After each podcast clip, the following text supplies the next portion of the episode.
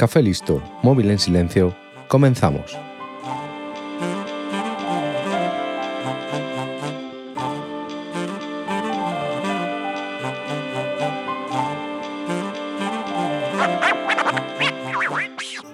Puedes pensar que los asesinos en serie son algo de nuestro tiempo, pero la verdad es que solo el nombre es algo de nuestro tiempo.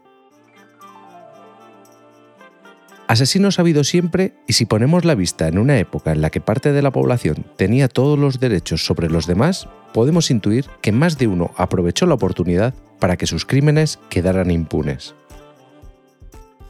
A la protagonista de hoy durante muchos años fue tratada como la misma encarnación del mal.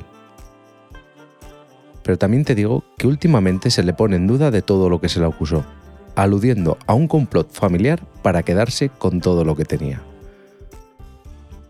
Hoy en 15 minutos voy a contarte la historia de Elizabeth Bathory, la condesa sangrienta.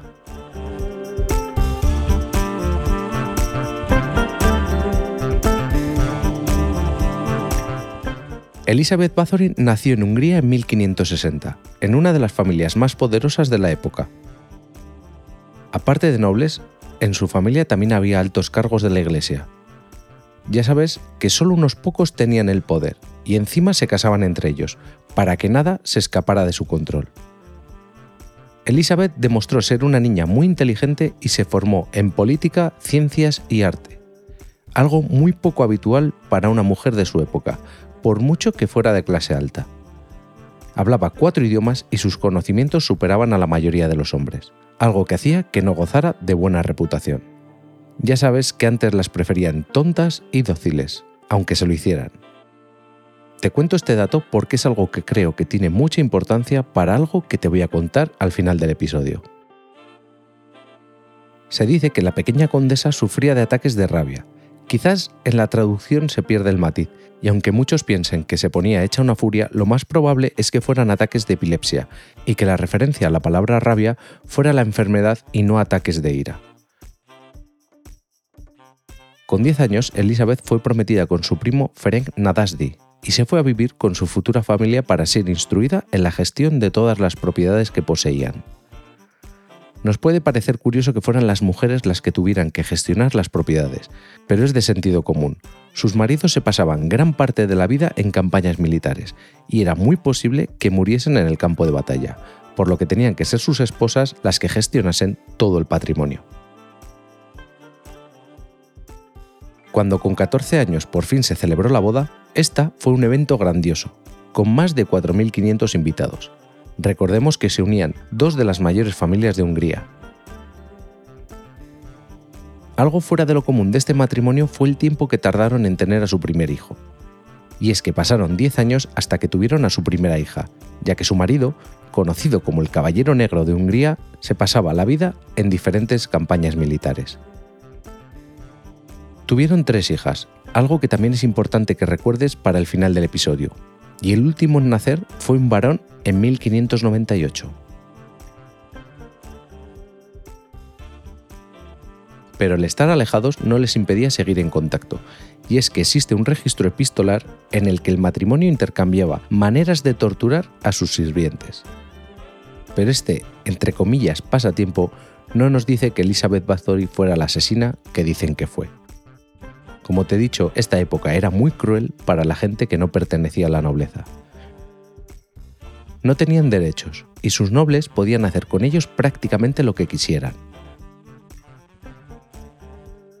Una de las técnicas que el Caballero Negro le recomendó a su mujer para castigar a una doncella fue la de meter astillas entre sus uñas. Pero como te he dicho, nada de esto se salía de lo normal, salvo que era un matrimonio que compartía sus técnicas. En 1604 el Caballero Negro murió después de una de sus batallas. Esto dejó a Elizabeth viuda y al cargo de todo el patrimonio, ya que su único hijo varón aún era demasiado pequeño para hacerse cargo de todo. Según las personas que posteriormente le acusaron de unos crímenes horribles, es este el momento en el que Elizabeth perdió la cabeza, y donde comenzaron unos años de locura donde se le acusó de acabar con la vida de más de 600 jóvenes. Todo esto que te voy a contar es de lo que se le culpó en el juicio al que fue sometida, y quedó registrados en los documentos del mismo, pero eso no quiere decir que todo sea cierto. Se dice que la condesa era una mujer muy bella, pero que después de la muerte de su marido y ya en la mitad de sus 40, su belleza se estaba apagando. Ahí es donde entra en escena una sirvienta que le dijo que lo mejor para recuperar la belleza era la sangre de una mujer virgen, ya que al ser aplicada sobre la piel, ésta absorbía su juventud. Parece ser que esta idea fue entrando en la cabeza de Elizabeth, y un día, mientras una doncella le peinaba, ésta le dio un tirón de pelo, a lo que ella respondió golpeándole repetidas veces, hasta que la sangre de la joven le salpicó la cara. Después de lavarse, a ella le pareció que las zonas de su cara en las que la sangre le salpicó estaban mucho mejor. Estaban rejuvenecidas. Y ahí es donde todo comienza. Según las personas que testificaron en el juicio, después de esto comenzó una orgía sangrienta que parecía no tener fin. La cámara de tortura de Elizabeth, algo que casi todos los nobles tenían, aumentó tanto en tamaño como en equipamiento. Entre sus torturas favoritas estaban las de tirar cubos de agua a sus sirvientas y enterrarlas en la nieve para ver cómo morían de frío, o golpearlas con látigos hechos de ortigas para que el dolor fuera mayor. Todo esto no era algo que se saliera de lo común. Lo especial y lo que le dio nombre a la condesa fue el hecho de desangrar a sus víctimas para sus tratamientos de belleza. Era algo habitual que ordenara cortar la yugular y las venas de las jóvenes para llenar una bañera en la que bañarse. Como este procedimiento era algo habitual, mandó construir una especie de sarcófagos con pinchos para meter allí a las chicas y al cerrarlo esos pinchos se clavarían en las pobres muchachas haciendo que perdieran su sangre. Esa sangre, mediante unas tuberías, llenarían su bañera de rejuvenecimiento.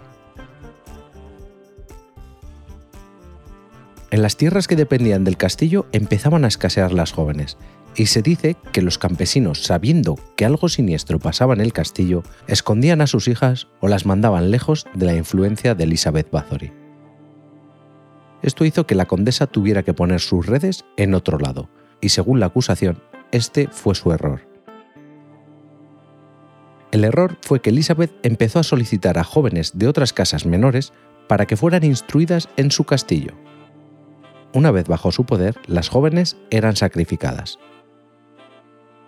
Y es que en esa época poco importaba que matases a tantos campesinos como te apeteciera. Aunque no estuviera bien visto, estabas en tu derecho pero matar a jóvenes de la nobleza, aunque fueran de casas menores, era algo que no se podía permitir. Un pastor protestante fue el que empezó a desatar los rumores de que en el castillo de la condesa se hacían sacrificios y brujería. El rumor fue creciendo hasta que llegó a oídos del rey Matías II de Hungría, el cual mandó a un primo de Elizabeth para que investigara los rumores. Al llegar al castillo, el primo dice que se fue encontrando varios cadáveres en los campos adyacentes y que al entrar en el castillo el horror aumentó. Había cuerpos de chicas desangradas tirados por todos los lados, y otras fueron encontradas en los sótanos encadenadas y con claros síntomas de tortura. En 1612 se inició el juicio en el que Elizabeth Bathory, haciendo uso de su condición de noble, se negó a declararse culpable o inocente. Sus sirvientes sí que tuvieron que testificar y dijeron que todo de lo que se le acusaba a la condesa era cierto. El mayordomo declaró que en su presencia la condesa había asesinado al menos a 37 mujeres, algunas de ellas incluso él mismo las había reclutado. Todos a los que se les consideró cómplices de Elizabeth se les condenó a muerte por diferentes cargos. Todos fueron decapitados y sus cuerpos incinerados, salvo a las mujeres que se les acusó de brujería. A las brujas les arrancaron los dedos con unas tenazas al rojo vivo y después fueron quemadas vivas. Sin embargo, a Elizabeth no se le culpó de nada debido a sus títulos, pero aún así fue condenada a estar encerrada en sus aposentos de por vida. La encerraron en su habitación y tapiaron la puerta dejando un pequeño agujero para pasarle agua y comida todas sus posesiones pasaron a pertenecer al rey Matías II. Dos años después de su condena, Elizabeth murió.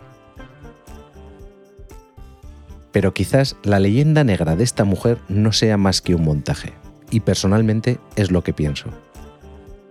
Como te he dicho durante el episodio, Elizabeth era una mujer muy inteligente y culta, algo que no gustaba a los hombres de la época. Después de casarse con el Caballero Negro, la condesa se hizo con el control del patrimonio y gracias a su inteligencia y conocimientos, sus riquezas no hicieron más que crecer. Al morir su marido, ella era la heredera de pleno derecho de todo, ya que, como te he dicho, su hijo era demasiado joven para hacerse cargo. Además, Elizabeth era una gran estratega política e incluso el rey Matías II se vio obligado a pedirle dinero y favores a la condesa. ¿Ves por dónde voy? Es bastante curioso que antes de que su hijo llegara a una edad suficiente para hacerse cargo de todo, comenzaran los rumores sobre los pasatiempos de la condesa.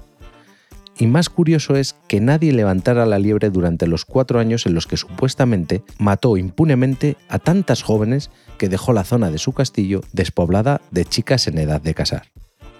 ¿A nadie le resultó raro? Todo esto no empezó a preocupar a nadie hasta que el rey se vio en ciertos apuros, y además un primo de la condesa se enfrentó a los alemanes, apoyado económicamente por ella, y es cuando los rumores empezaron a correr. Como la condesa, aun teniendo mucho dinero, no disponía de ejército propio, era bastante fácil para el rey mandar una partida de sus hombres al castillo y apresarla.